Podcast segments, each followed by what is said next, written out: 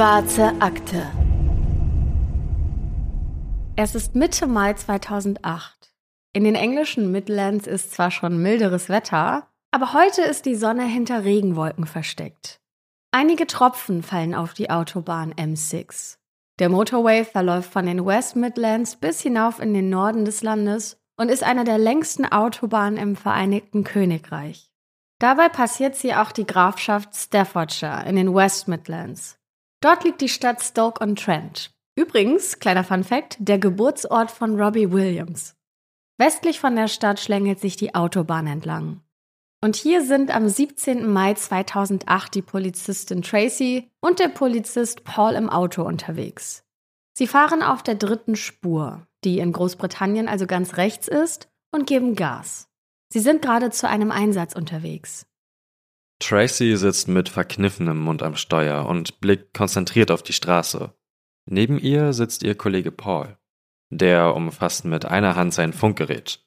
Beide tragen eine schwarze Polizeiuniform mit karierter Krawatte und knallgelben Jacken darüber. Paul drückt den Knopf auf seinem Funkgerät und versichert sich, dass er auch alles richtig verstanden hat. Zwei Frauen wurden auf der Autobahn angefahren. Sie wollten über die Straße gehen. Während Tracy den Wagen mit Blaulicht und Sirene die Autobahn runtersausen lässt, fordert Paul einen Krankenwagen an. In seinem Kopf malt er sich schon aus, was ihn und Tracy gleich am Einsatzort erwarten wird. Schlimme Verletzungen, vielleicht sogar Tote. Während sie der Stelle auf der M6 immer näher kommen, an der sie die Frauen erwarten, da fällt ihnen etwas auf. Die Autos und LKWs fahren alle ganz normal über die Straße. Niemand fährt langsamer, bremst ab oder bleibt stehen. Es gibt keinen Stau. Das ist merkwürdig. Normalerweise staut sich doch der Verkehr bei einem Unfall. Alleine schon, weil so viele Menschen sensationsgierig sehen wollen, was passiert ist. In einer Rechtskurve taucht plötzlich das blinkende Licht eines Einsatzwagens auf, der ganz links auf dem breiten Standstreifen steht. Es ist ein gelbes Fahrzeug der Autobahnaufsicht. Tracy setzt den Blinker und zieht von der Überholspur rüber auf den Standstreifen. Paul teilt der Zentrale über Funk mit, dass sie vor Ort eingetroffen sind starrt aber währenddessen weiter aus dem Autofenster. Vor ihm gibt's nämlich nicht das erwartete Chaos auf der Autobahn. Nein, vor ihm steht ein einsames Fahrzeug der Autobahnaufsicht. Zwei Männer in gelb-orangefarbenen Einsatzjacken und zwei Frauen, die neben zwei großen Taschen stehen. Ein Krankenwagen wird hier auf den ersten Blick nicht gebraucht. Während Tracy das Auto abstellt, kommt ein Autobahnaufseher auf den Polizeiwagen zu. Tracy und Paul steigen aus und gehen auf ihn zu. Er berichtet ihnen, was genau die Autobahnaufsicht zuvor auf ihren Überwachungskameras gesehen hat. Zwei Frauen, die zwischen den Mittelleitplanken der Autobahn lang gingen, dann darüber kletterten und auf die Straße liefen. Polizist Paul hört aufmerksam zu und blickt hin und wieder zu den Frauen herüber, die ein paar Meter neben ihm mit zwei Autobahnaufsehern zusammenstehen. Die Frauen sind gleich groß, um die 40 Jahre alt und sehen sich generell auch sehr ähnlich. Eine der Frauen trägt eine dunkle Hose, eine grüne Pulloverjacke und darüber eine weitere hellgrüne Jacke. Auf dem Kopf trägt sie ein Basecap. In der Hand hält sie eine kleine weiße Tasche. Die andere Frau trägt Jeans, eine lange rote Jacke und oben eine offene rote Kappe auf dem Kopf. Die Frauen wirken entspannt, haben eine Zigarette in der Hand und rauchen. Während Paul, Tracy und der Autobahnaufseher darüber sprechen, was genau hier eigentlich passiert ist, geht die Frau in der grünen Jacke einen Schritt nach vorn auf die Autobahn zu, lässt die weiße Tasche zu Boden fallen und läuft los. Der Autobahnaufseher neben ihr greift die Frau am Arm, bekommt aber nur ihre Jacke zu fassen, die sie einfach abschüttelt. Dann rast ein weißer LKW heran.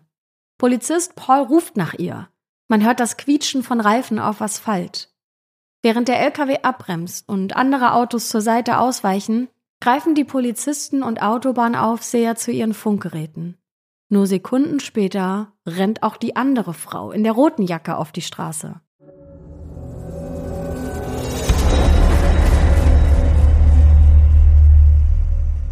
Und damit herzlich willkommen zu einer neuen Folge der Schwarzen Akte mit Patrick Strobusch und und mit Anne Luckmann. Hallo. Und nicht nur herzlich willkommen zu einer neuen Folge der Schwarzen Akte, sondern auch herzlich willkommen im neuen Jahr und Happy New Happy Year. New Year! Das wünsche ich nicht nur dir, Patrick, sondern auch all unseren Zuhörerinnen und Zuhörern.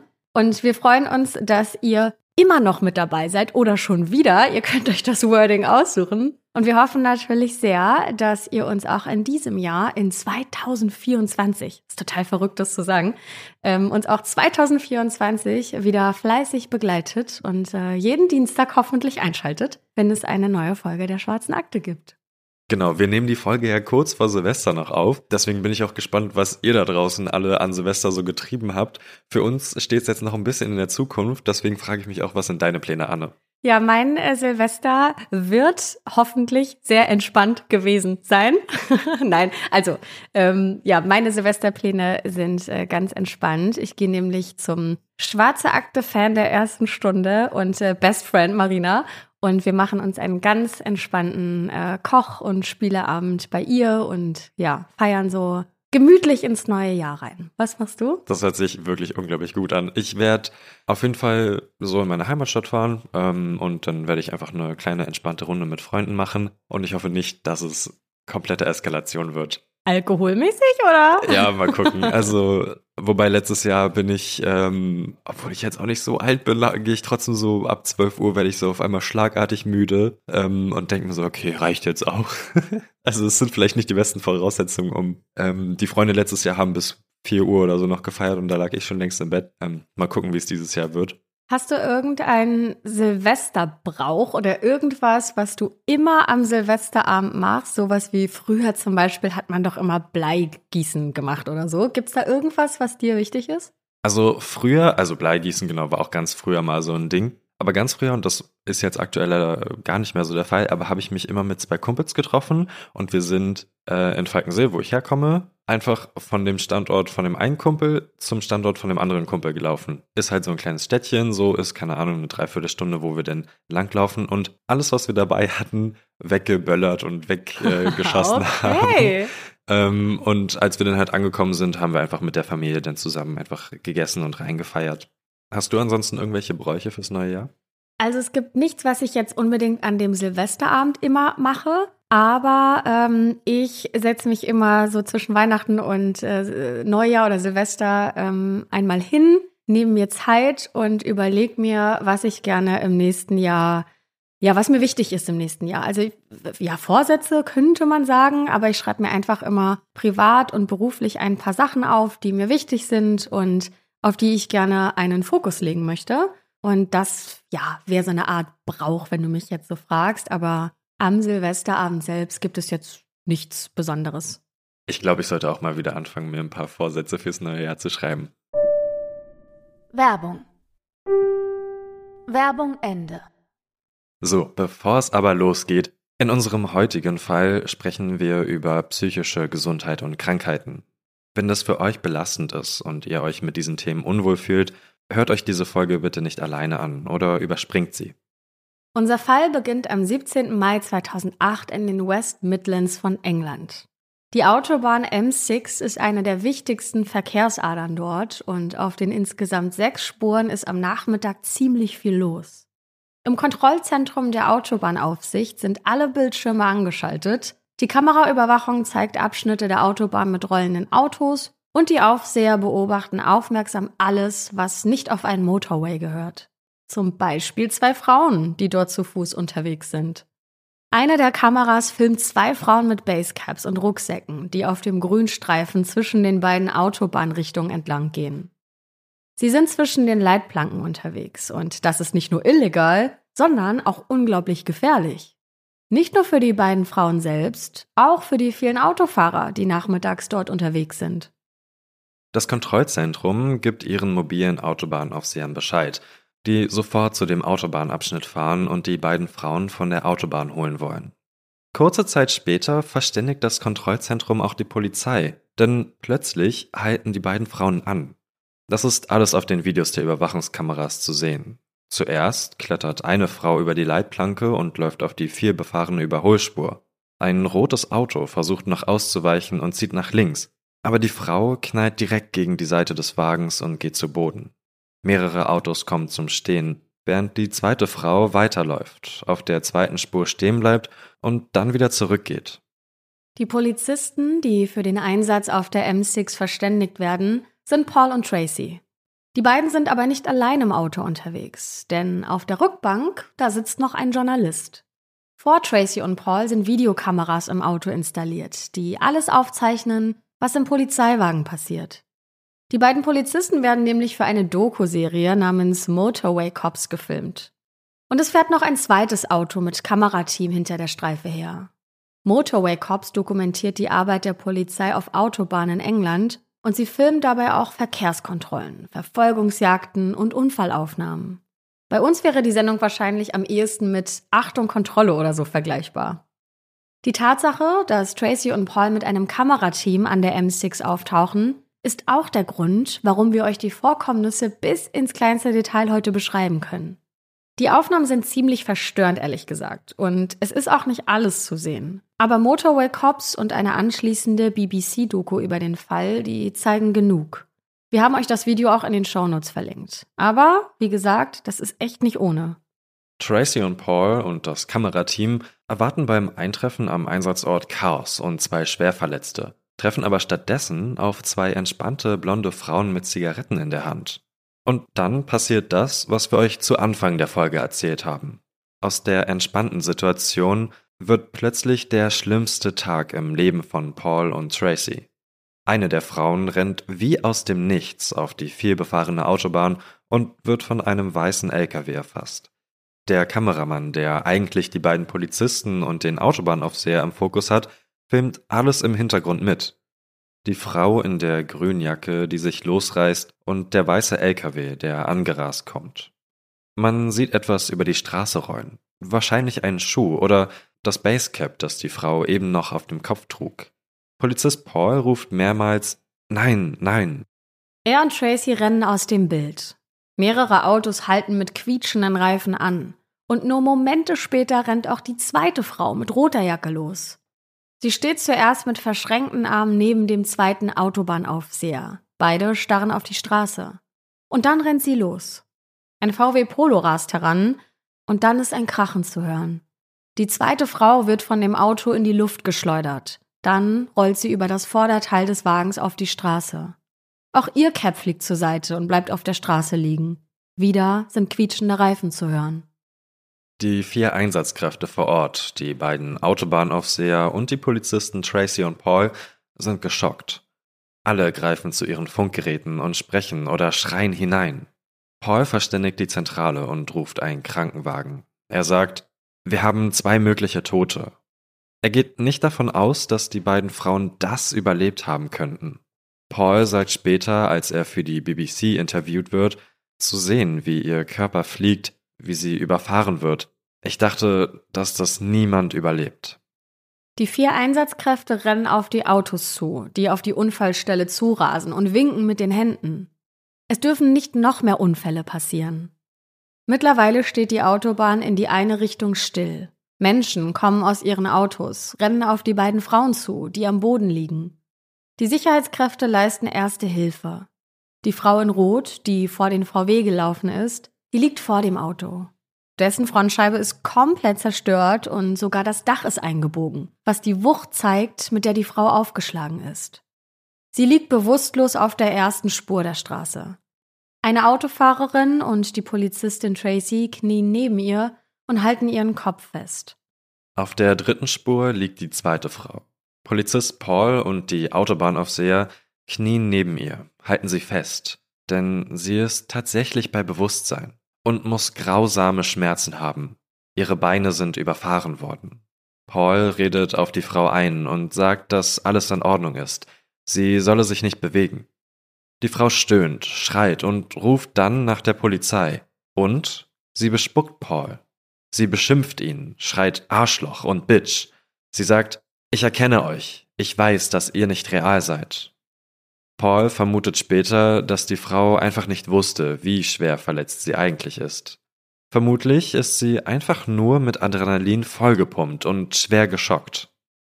Ein Erste-Hilfe-Kasten liegt offen neben Paul, aber bis der Rettungswagen da ist, können er und seine Kollegen nicht viel machen. Paul erklärt über Funk nochmal die Situation und bittet um einen Hubschrauber. Sie decken die beiden Frauen mit der typischen gold-silbernen Rettungsdecke zu.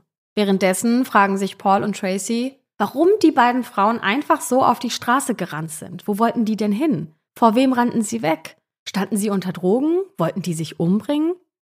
Wie schockierend die gesamte Situation sein muss, zeigt auch ein kurzer Clip, in dem der Fahrer des LKWs befragt wird. Denn das Kamerateam für die Motorway Cops filmt weiter fleißig alles mit. Der LKW-Fahrer ist ein älterer, stämmiger Mann mit weißen Haaren, der nach Worten sucht. Er sagt, sie ist einfach vor uns gelaufen. Mehr scheint er nicht sagen zu können, so schockiert ist er über das, was sich da abgespielt hat. Während Paul mit der aggressiven Verletzten kämpft, ist die Frau in Rot bewusstlos. Etwa 15 Minuten sind schon vergangen. Tracy und eine Zivilistin halten ihren Kopf, als sie plötzlich wach wird. Sie richtet sich auf und blickt um sich. Es sieht aus, als würde sie aus einem Traum aufwachen. Völlig orientierungslos schaut die Frau sich um, während die Polizistin immer wieder sagt, bleiben Sie liegen. Ruckartig setzt sie sich aber weiter auf. Dann fällt sie zurück und starrt weiter vor sich auf die Straße. Dort liegt die Frau in Grün. Sie ruft, Sie werden eure Organe stehlen. Dann reißt sie sich die Rettungsdecke vom Körper und steht auf. Mit der Decke in der Hand geht sie über die Straße. Die Polizistin hält sie am Arm fest, versucht sie zurückzuhalten und ruft nach ihrem Kollegen Paul. Tracy versucht die Frau festzuhalten und schaut sich immer wieder um. Offensichtlich braucht sie Hilfe. Sie umfasst die Frau von hinten, als die sich plötzlich umdreht und ihr mit dem Arm ins Gesicht schlägt. Die Polizistin fällt zu Boden und die Frau in Rot klettert über die Mittelleitplanken und rennt schon wieder in den Verkehr auf der anderen Seite der Autobahn. Polizistin Tracy springt auf, rudert mit den Armen und versucht die Autofahrer zu warnen. Ein Autobahnaufseher rennt der Frau in Rot hinterher. Und auch Polizist Paul läuft los. Er holt die Frau ein. Beide stehen sich gegenüber und umkreisen sich wie zwei Boxer, die gleich aufeinander losgehen werden. Die Frau stößt die Hände immer wieder nach vorn, zieht sich dann die Jacke aus und springt um Paul herum. Es scheint wirklich so, als wolle sie mit ihm kämpfen. Beruhig dich, entspann dich, sagt Paul immer wieder. Sie ruft immer wieder nach der Polizei, während Paul auf seine Uniform zeigt und sagt, ich bin von der Polizei. Dann sind Tracy und ein dritter Zivilist bei ihnen. Zu dritt halten sie die Frau fest. Sie wehrt sich, während Paul ihr Handschellen anlegt. Es braucht insgesamt sechs Menschen, um die Frau von der Autobahn zu tragen. Sie schlägt und tritt um sich, während sie immer wieder laut um Hilfe schreit. Für die Polizisten ist klar, dass sie die Frau zu ihrem eigenen Schutz festhalten müssen, weil sie sonst nicht behandelt werden kann. Vielleicht hat sie eine Kopfverletzung und ist deswegen so aggressiv. Sie beschimpft die Menschen, schreit weiter um Hilfe, während sie von einem Arzt eine Infusion bekommt, um sie zu beruhigen. Erst dann wird die Frau in den Rettungswagen gebracht. Währenddessen wird die Frau in Grün in einen Hubschrauber getragen und ins Krankenhaus geflogen. Dann ist es auf der Autobahn ungewöhnlich still. In beide Richtungen steht der Verkehr. Die Polizei fotografiert Beweise. Die Caps, das Blut am Boden, ein Schuh. Dann schauen sich Paul und Tracy die Rucksäcke der beiden Frauen mal genauer an. Sie finden mehrere Handys und zwei Pässe und finden so heraus, dass die beiden Ursula und Sabina heißen. Sie sind 40 Jahre alt, Zwillinge und kommen aus Schweden. Aber mit dem Ende des Einsatzes auf der M6 fängt die Arbeit eigentlich erst richtig an. Warum waren Sie auf der Autobahn unterwegs und warum sind Sie in den Verkehr gerannt? Fassen wir an der Stelle schon mal kurz zusammen. Die beiden schwedischen Zwillinge Ursula und Sabina sind zu Fuß auf der M6 in England unterwegs, werden dort von den Autobahnaufsehern angehalten und als die Polizei eintrifft, da rennen sie kurz darauf in den Verkehr und werden beide schwer verletzt. Sie beschimpfen die Einsatzkräfte, sind aggressiv und rufen Dinge wie Sie stehlen eure Organe oder Ihr seid nicht real. Dann kommen sie ins Krankenhaus. Ursula, die Frau in Grün, die von einem LKW überfahren wurde, die befindet sich in einem kritischen Zustand. Sie muss daher im Krankenhaus bleiben. Sabina aber geht es tatsächlich so weit gut. Sie kann nur fünf Stunden später schon entlassen werden. Sie wird vor der Klinik von der Polizei abgeholt. Polizist Richard und seine Kollegen sollen Sabina auf die Wache bringen, um sie dort zu befragen. Richard wurde von seinen Kollegen vorher gewarnt, dass die Frau aggressiv und stark ist. Aber als Richard Sabina sieht, da ist die völlig entspannt. Sie zeigt keine Aggression, ist nicht gewalttätig, sondern nett und unterhält sich sogar mit Richard und seinen Kollegen. Auch das Kamerateam der Motorway Cops filmt wieder alles mit. Sogar mit den Journalisten unterhält sich Sabina. Als alle auf der Wache ankommen und Sabina dort ihre Fingerabdrücke abgibt, ist die Situation eine völlig andere als noch auf der M6. Man könnte sogar meinen, dass Sabina mit dem Polizisten Richard flirtet. Der erzählt in der Doku Madness on the Fast Lane später, dass er Sabina ein bisschen komisch fand. Mehr aber auch nicht. Es sei ungewöhnlich gewesen, dass sie sich nicht einmal nach dem Zustand ihrer Zwillingsschwester erkundigt habe. Der Besuch auf der Wache sei für Sabina auch nur wie ein Teil ihres Besuchs in England gewesen. Sie habe so entspannt gewirkt. Es seien eher Kleinigkeiten oder Lappalien gewesen, die Sabina aus dem Konzept gebracht hätten. Als sie ihren Schmuck abgeben soll, ist sie zum Beispiel gar nicht begeistert. Währenddessen wird ihre Schwester Ursula im Krankenhaus behandelt. Dort wird auch ihr Blut getestet und es kommt heraus, weder Alkohol noch Drogen haben bei dem Vorfall auf der M6 eine Rolle gespielt. Denn davon werden keine Überreste im Blut gefunden. Sabina gibt währenddessen auf der Wache ihre Personalien auf. Wir wissen mittlerweile mehr über die Herkunft von ihr und Ursula, aber auch das ist nicht viel. Damals müssen die Polizisten noch weniger gewusst haben. Die beiden Zwillinge werden am 3. November 1967 in Schweden geboren. Sie leben in Gräsmark. Das ist im Südwesten von Schweden, in der Nähe zur norwegischen Grenze. Sabina und Ursula sind keine eineiigen Zwillinge, sehen sich aber sehr ähnlich. Sie haben noch eine ältere Schwester und einen älteren Bruder. Und irgendwann in ihrer Kindheit sind sie nach Göteborg gezogen, wo sie in den 80ern zur Schule gegangen sind. Laut einigen Aussagen sind sie in ärmlichen Verhältnissen groß geworden und der Vater soll getrunken haben. So steht es im Buch A Madness Shared by Two von David Ken. Und in der Kindheit sollen sie eher für sich geblieben sein. Mentale oder gesundheitliche Probleme habe es keine gegeben. Genaueres weiß niemand. Das nächste, was wir wissen, ist, dass Sabina nach Irland zieht und Ursula in die USA auswandert. Offenbar hat auch Sabina einige Zeit bei ihrer Schwester in Amerika verbracht. Im Jahr 2008 treffen sich die beiden Schwestern dann in Irland bei Sabina, die dort mit ihrem Partner und ihren zwei Kindern lebt. Warum und wann genau, das wissen wir leider nicht. Sabina und ihre Schwester Ursula werden in kürzester Zeit unzertrennlich, so heißt es. Am Freitag, den 16. Mai 2008, also einen Tag vor dem Chaos auf der M6, da fahren die beiden einfach mit der Fähre los nach England. Genauer gesagt nach Liverpool. In einigen Quellen steht, dass Sabina vorher einen Streit mit ihrem Partner gehabt haben soll. Und der weiß gar nicht, dass seine Frau in England ist, als die Polizei ihn am nächsten Tag anruft. Werbung. Werbung Ende. Offenbar sind die Zwillinge am 16. Mai 2008 um 2 Uhr morgens losgefahren und kamen am Samstag, den 18. Mai, morgens in Liverpool an. Dort gehen die beiden zur Polizei und wollen eine Anzeige aufgeben. Gegen den Mann von Sabina. Sie mache sich Sorgen um die beiden Kinder. Die Polizei in Liverpool kontaktiert die Kollegen in Dublin, die zum Haus von Sabina fahren, wo aber alles in Ordnung ist. Daraufhin steigen Ursula und Sabina in einen Bus in Richtung London. Das ist alles mehr als merkwürdig. Warum fahren die beiden einfach nach England?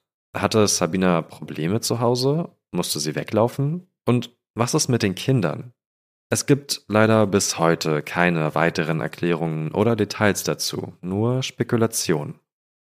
Fakt ist, dass Ursula und Sabina mit einem Reisebus auf dem Weg nach London sind. Fakt ist auch, dass sie an der Raststätte Kiel Services aussteigen. Das ist in der Nähe von Stoke-on-Trent. Warum sie dort aussteigen, ist unklar. Es gibt mehrere Versionen.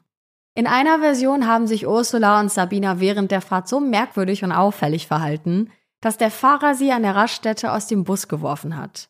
In der anderen Version war der Stopp an der Raststätte für einen Fahrerwechsel vorgesehen und der Fahrer will die Zwillinge dann nicht mehr in den Bus lassen, weil die sich so auffällig an ihre Taschen klammern.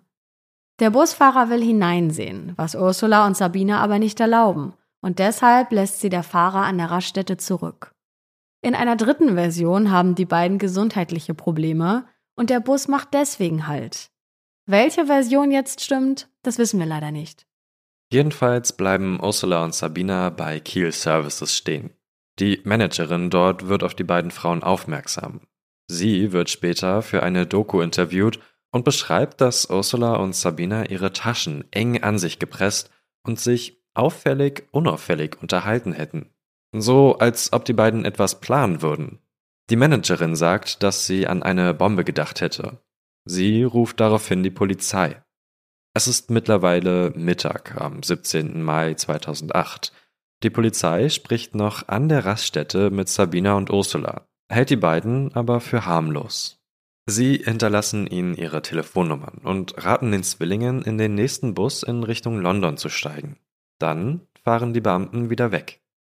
Die beiden steigen aber in keinen Bus. Denn wie die Bilder der Videokameras an der Autobahn zeigen, sind die Zwillinge zu Fuß zwischen den Mittelleitplanken unterwegs. Und es passiert das, was das Filmteam von Motorway Cops filmt.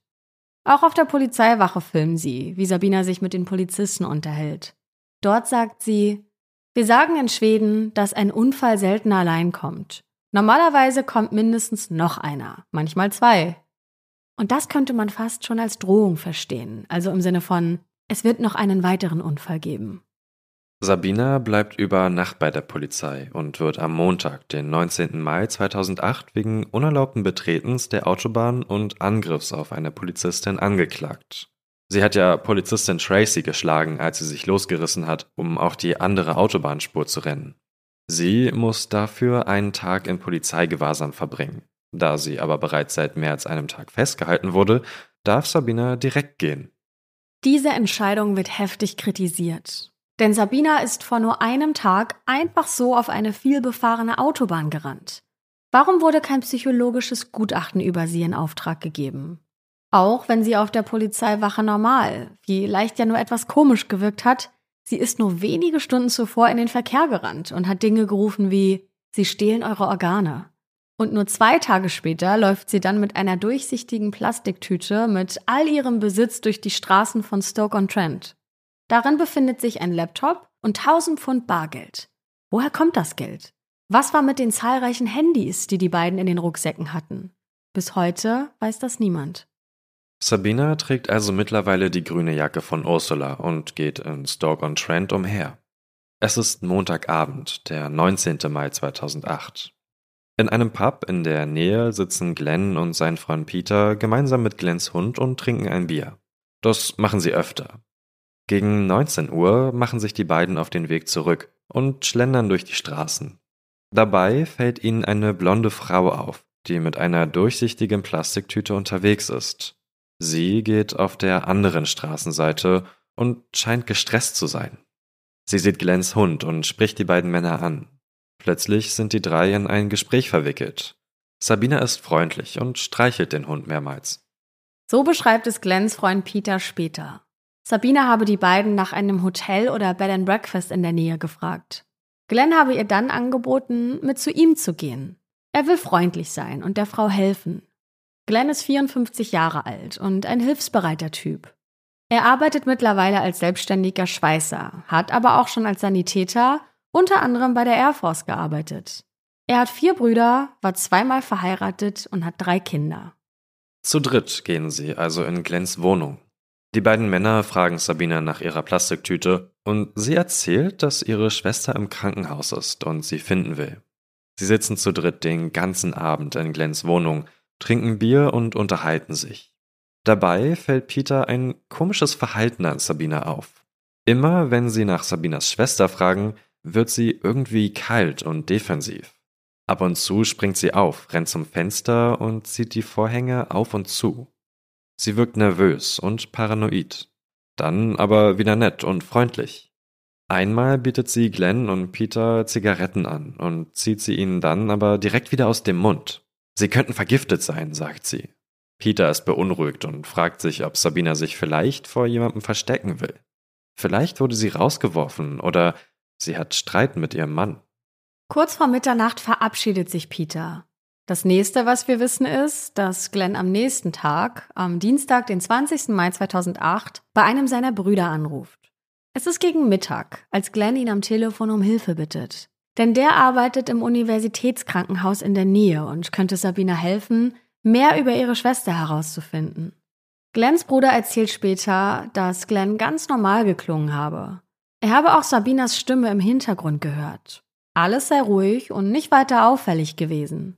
Dann vergehen einige Stunden, in denen wir nicht wissen, was genau passiert ist. Erst um 19.40 Uhr sieht ein Nachbar Glenn erneut. Der Nachbar wäscht gerade draußen seinen Minibus, als Glenn auf ihn zukommt und ihn um ein paar Teebeutel bittet. Der Nachbar verspricht ihm welche, möchte aber erst noch sein Auto zu Ende waschen. Glenn bedankt sich und geht wieder zurück ins Haus. Es vergehen Sekunden, vielleicht auch eine Minute. Dann taumelt Glenn zurück auf den Hof. Er ist plötzlich blutüberströmt. Der Nachbar starrt ihn an, kann gar nicht glauben, was er sieht, während Glenn nur sagt, sie hat auf mich eingestochen und dann zusammenbricht. Der Nachbar rennt auf Glenn zu, hält ihn im Arm und redet auf ihn ein, während er gleichzeitig den Notarzt verständigt.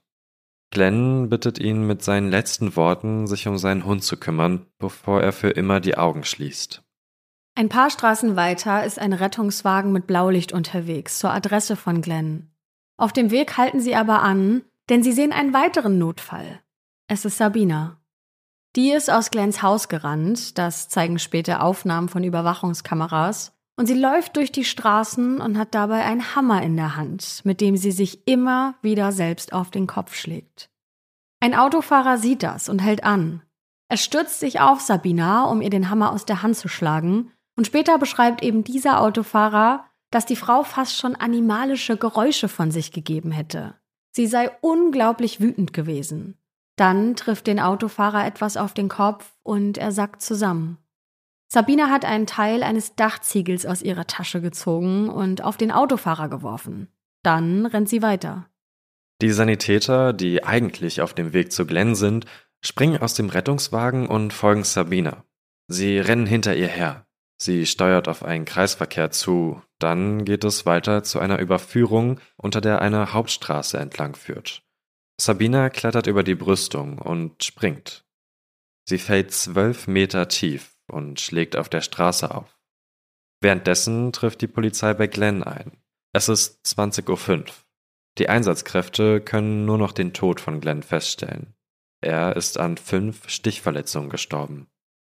Sabina hat durch den Sturz mehrere Brüche erlitten und sich den Kopf verletzt. Aber sie lebt. Sie kommt ins Krankenhaus, wo sie mehrere Wochen bleiben wird. Fassen wir kurz zusammen. Nachdem Sabina von der Polizei entlassen wird, trifft sie auf Glenn, der ihr seine Hilfe anbietet, dann aber von ihr niedergestochen wird. Sabina rennt mit einem Hammer in der Hand weg und springt von einer Brücke. Bleibt nur eine Frage. Warum? Der Fall schlägt auch in den Zeitungen hohe Wellen. Nachdem Sabina wieder genesen ist, wird sie festgenommen und wegen Mordes angeklagt. Bis der Prozess losgeht, dauert es aber noch über ein Jahr. Das hängt nicht nur an der langen Genesungszeit, sondern auch an der Tatsache, dass dieses Mal psychologische Gutachten erstellt werden. Und zwar gleich zwei. Ein Gutachten der Verteidigung und eines von der Staatsanwaltschaft. Bis diese aber erstellt werden, dauert es. Vor allem auch deswegen, weil die Psychologen lange auf medizinische Dokumente aus Schweden warten müssen. Und ein weiterer Grund ist, dass Sabina selbst keinen Kommentar abgibt. Während keiner einzigen Befragung durch die Polizei äußert sie sich in irgendeiner Art und Weise zu irgendwas. Ihre einzige Antwort auf alle Fragen, die ihr jemals gestellt werden, lautet kein Kommentar. Auch das erschwert natürlich die Ermittlungsarbeiten erheblich. Bis heute gibt es keine Aussage von Sabina, was wirklich passiert ist und warum sie so agiert hat, wie sie es gemacht hat. Der Prozess gegen Sabina beginnt im September 2009, anderthalb Jahre nach dem Mord an Glenn. Sabina gesteht direkt zu Beginn, Glenn getötet zu haben, aber nur mit dem Zusatz der verminderten Schuldfähigkeit. Somit kommt es gar nicht zu einem Mordprozess, denn die Staatsanwaltschaft nimmt ihr Geständnis an. Auch die ist nämlich davon überzeugt, dass Sabina zum Zeitpunkt der Tat mentale Probleme hatte es gibt zwei Ergebnisse der psychologischen Gutachten. Hier ist die Version der Staatsanwaltschaft. Eine akute, vorübergehende psychotische Störung. Laut dem psychologischen Gutachten der Staatsanwaltschaft ist Sabina also plötzlich wahnsinnig geworden. Diese Theorie legt nahe, dass Sabina plötzlich und unerwartet von einem kurzen, aber intensiven Anfall psychotischer Symptome oder Wahnsinns überwältigt wurde, was dann zu ihrem gewalttätigen Verhalten geführt hat. Die Erklärung der Verteidigung ist hingegen Wahnsinn zu zweit. Diese Theorie besagt, dass Sabina an einer psychischen Störung leidet, die Wahnvorstellungen auf eine nahestehende Person übertragen kann. In diesem Fall könnte Sabina von ihrer Schwester Ursula beeinflusst worden sein, was dann zu ihrem ungewöhnlichen und gewalttätigen Verhalten geführt hat. Außerdem würde Sabina Stimmen hören, aber nicht wissen, was genau sie sagen. Beide Diagnosen sind auf jeden Fall unglaublich selten. In der Psychiatrie gibt es auch unterschiedliche Ansichten darüber, wie genau sie auftreten und diagnostiziert werden sollen. Ein Beispiel für die Theorie Wahnsinn zu zweit könnte zum Beispiel der Fall von Christine und Lea Papin sein, zwei Schwestern aus Frankreich. Die haben in den 1930er Jahren zwei Menschen getötet. Es wird angenommen, dass eine der Schwestern ihre Wahnvorstellung an die andere übertragen hat. Das Besondere daran ist, dass beide psychologische Gutachten davon ausgehen, dass Sabina zwar zum Zeitpunkt des Mordes an einer Störung litt, das jetzt aber nicht mehr der Fall ist. Ein schwieriger Fall für den zuständigen Richter. Der würde Sabina gerne in eine Psychiatrie schicken, wo sie gesund werden kann, aber laut den Gutachten ist Sabina ja nicht mehr psychisch krank.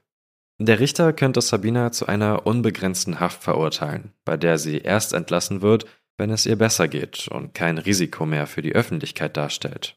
Aber laut den Gutachten stellt Sabina ja jetzt schon kein Risiko mehr für ihre Mitmenschen dar. Am Ende bleibt dem Richter nichts anderes übrig, als Sabina zu einer Gefängnisstrafe zu verurteilen, die wegen der verminderten Schuldfähigkeit sehr gering ausfällt, nämlich nur fünf Jahre. Da sie schon seit mehr als einem Jahr in Polizeigewahrsam ist, kann sie nach zweieinhalb Jahren auf Bewährung gehen. Der Richter sagt später, ich verstehe, dass diese Strafe für die Angehörigen des Verstorbenen vollkommen unzureichend erscheinen wird. Dennoch habe ich aufgrund der Tatsache, dass die Ursache des Mordes die psychische Erkrankung war und daher die Schuldfähigkeit der Angeklagten gering ist, ein Urteil gefällt, das darauf abzielt, die Öffentlichkeit zu schützen. Es ist nicht dazu gedacht, die Trauer der Angehörigen wiederzuspiegeln oder den Wert von Glens Leben zu messen. Kein Urteil, das ich fällen könnte, könnte das leisten. Es ist ein Urteil, das ich hoffentlich als angemessene Reaktion auf ein wirklich tragisches Ereignis betrachte. Sabina litt unter Wahnvorstellungen, von denen sie glaubte, dass sie wahr seien, und sie bestimmten ihr Verhalten. Es handelt sich nicht um einen Fall, in dem die Angeklagte etwas hätte tun können, um ihr Handeln zu vermeiden. Einer von Glens Brüdern sagt später in der Doku der BBC dennoch, Sabina hat eine Zukunft und eine glückliche Familie. Wir nicht. Glens Familie übt harte Kritik, aber nicht am Richter oder dem Strafmaß, sondern am gesamten Justizsystem. Sie stellen in Frage, warum Sabina nach dem Vorfall auf der M6 einfach so entlassen wurde. Sie hätte untersucht werden müssen. Und die Familie sagt weiter, wir machen sie nicht dafür verantwortlich. Genauso wenig wie wir einen tollwütigen Hund für das Beißen von jemandem beschuldigen würden. Sie ist krank und in hohem Maße nicht verantwortlich für ihre Handlungen. Aber ihre geistige Störung hätte viel früher erkannt werden sollen. Ich stelle das strafrechtliche System in Frage, das jemanden wie sie entlassen hat, obwohl sie fähig ist, solch ein Verbrechen zu begehen. Ihr geistiger Zustand hätte nach dem, was sie auf der Autobahn getan hat, und den Erfahrungen, die die Polizei gemacht hat, ordnungsgemäß beurteilt werden sollen. Ihre geistige Störung hätte erkannt werden sollen, bevor sie in die Gemeinschaft entlassen wurde. Glenn sah Sabina in Not und versuchte nur zu helfen. 2012, also drei Jahre nach dem Urteil gegen Sabina, wird ein Ausschnitt aus der Motorway Cops Doku veröffentlicht, der vorher nicht in der Episode zu sehen war. Zu sehen sind Polizisten, die am Straßenrand sprechen und überlegen, ob sie Sabina wegen gesundheitlicher Probleme festhalten sollen. Vielleicht hätte diese Entscheidung Glens Leben gerettet. Und damit öffnen wir die Tür für unzählige Verschwörungserzählungen, die diesen Fall umgeben. Wurde diese Szene absichtlich rausgelassen? Vielleicht auf Druck der Polizei? Sabina kommt 2011 aus dem Gefängnis und geht nach Schweden zurück. Mittlerweile soll sie dort oder in Norwegen leben. Wie ihre Zeit in Haft war oder ob sie dort oder nach ihrer Entlassung in Behandlung war, Das ist nicht öffentlich bekannt. Ihre Schwester Ursula kehrt schon vor ihrem Prozess im September 2008 in die USA zurück. Beide haben sich nie irgendwo zu den Vorfällen geäußert. Es gibt ein Zitat von ihrem älteren Bruder in einer schwedischen Zeitung, in dem er sagt, dass die Schwestern vor jemandem geflohen seien, der sie verfolgt hätte. Aber dafür gibt es keine Beweise. Glens Familie sagt mittlerweile, dass sie bei den Ermittlungen der Polizei ein komisches Gefühl gehabt hätten. Der Prozess wirkte irgendwie gestellt. Ein Bruder von Glenn sagt, das war ein einfacher Weg raus. Niemand wusste, was los war. Die Diagnose, dass es kommt und geht, das ist doch sehr passend. Im Buch A Madness Shared by Two werden Fakten und Theorien zu dem Fall stark vermischt. Und dort werden auch die Verschwörungserzählungen behandelt, die vor allem im Internet kursieren. Es ist im Buch schwierig, Fakt und Fiktion zu unterscheiden. Vor allem, weil typische Verschwörungsrhetorik verwendet wird. Also so Dinge wie wir wissen, wie Regierungsabteilungen arbeiten. Die schicken ihre Trolle los, um uns zu diskreditieren. Kritik bestätigt also nur unsere Vorwürfe. Habt ihr bestimmt alle schon mal irgendwo gelesen. Auch die Tatsache, dass der Autor die beiden Polizisten Paul und Tracy gar nicht erst kontaktiert hat, weil die ihre Geschichte ja ohnehin nicht ändern würden und somit Teil der Verschwörung wären gibt einem ein komisches Gefühl beim Lesen. Also ein schwieriges Buch.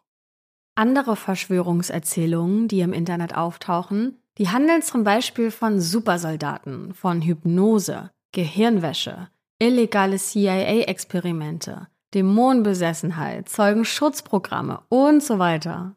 Es sind einfach sehr viele Fragen offen und ungeklärt, was solche Theorien ja erst entstehen und gedeihen lässt. Und hier muss ich echt sagen, ich fühle mich ein bisschen aufgeschmissen. Wie geht's dir dabei? Total. Und vor allem, wenn man sich noch das Video anschaut, das wir zu Beginn der Folge erwähnt haben, das ist wirklich verstörend. Also in diesem Ausschnitt sieht man ganz deutlich diese beiden Frauen, die ganz plötzlich, als wenn du schnipsen würdest, losrennen in den ähm, viel befahrenen Verkehr mitten auf die Straße. Und also das ich, hab, ich muss doch gestehen, ich habe es mir mehrmals angeguckt, weil ich das gar nicht glauben konnte, was ich da sehe. Und weil man halt weiß, das ist gerade ein echtes Szenario, was ich da sehe. Es ist völlig verrückt. Und auch, dass die Kamera einfach draufgehalten hat für diese äh, Motorway Cops Doku, das ist wirklich super verstörend. Und ich kann es mir auch wirklich nicht erklären, was da genau passiert ist. Deswegen, also ich bin so ein bisschen aufgeschmissen. Ich habe versucht, mir das irgendwie zu erklären, dass es eineiige Zwillinge sind, aber das sind sie in dem Fall ja nicht, äh, weil da gibt's, habe ich mal so am Rande mitbekommen, die Datenlage ist da halt relativ klein, so man versucht eineiige Zwillinge aber halt immer mehr zu erforschen, weil da schon so, ich würde mal sagen, wenn man das nicht wissenschaftlich betrachtet, würde man da sehr viel reinlesen, was man so als übernatürlich oder so denn äh, ansieht. Aber das ist ja hier auch nicht der Fall. Vielleicht gibt es da irgendwie so eine Art Verbundenheit zwischen den beiden. Ich weiß es nicht. Deswegen würde mich auch freuen, auch zu wissen, was ihr da draußen über den Fall denkt. Auch ob es euch so äh, geht wie mir oder wie uns, dass man sich ein bisschen alleingelassen fühlt, fast schon. Genau. Mit äh, dem Fall und was hier passiert ist. Auch weil man so wenig über die beiden weiß. Man weiß ja gar nichts aus der Kindheit, aus dem jungen Erwachsenenleben, äh, was ging in denen vor und dadurch sind sie so gar nicht greifbar irgendwie. Also nicht, dass man das Verhalten von anderen Täterinnen und Tätern nachvollziehen kann oder so, je mehr man über die weiß. Das meine ich nicht. Aber ich, ich, ich kann diese beiden überhaupt nicht greifen. Die sind so weit weg und das macht ihr Verhalten irgendwie noch weirder. Weißt du, was ich meine? Genau, ja, absolut. Also es erklärt deren Verhalten gar nicht. Wie du schon gesagt hast, über andere Täter und Täterinnen, da lernen wir über deren Geschichte und es wird erklärt, wie es dazu gekommen ist. Oder kommen oder hätte kommen können. Genau. Ja. Aber hier haben wir gar nichts. Und deswegen ähm, die ganzen Verschwörungserzählungen, das sind dann irgendwie so Geschichten, die man sich halt einfach erzählt dann dazu und die man sich ähm, dazu dichten will. Da würde ich natürlich auch sowieso einfach überhaupt gar nichts drauf geben. Und wie viel Glück kann man eigentlich haben, dass äh, du einmal mit äh, ja, schneller Geschwindigkeit auf so eine vielbefahrene Straße rennst und dir jetzt nicht viel passiert, sag ich mal. Und äh, dann hat sie sich ja auch noch von der Brücke gestürzt, zwölf Meter in die Tiefe. Zwölf Meter, das ist richtig viel. Und auch da, äh, ja, klar, sie hat sich Knochen gebrochen, das ist jetzt bestimmt auch nicht so angenehm. Aber wie viel Glück kann man haben? Also wie gesagt, wir sind sehr gespannt, äh, was ihr denkt. Gerade bei diesem Fall kann man, glaube ich, in sämtliche äh, Richtungen denken. Deswegen sind wir sehr gespannt, was ihr glaubt, was hier eigentlich vor sich gegangen ist. Und dann würde ich sagen, Patrick, schließen wir diese schwarze Akte für heute und freuen uns, wenn ihr nächste Woche Dienstag wieder mit dabei seid, wenn wir einen neuen Fall für euch besprechen.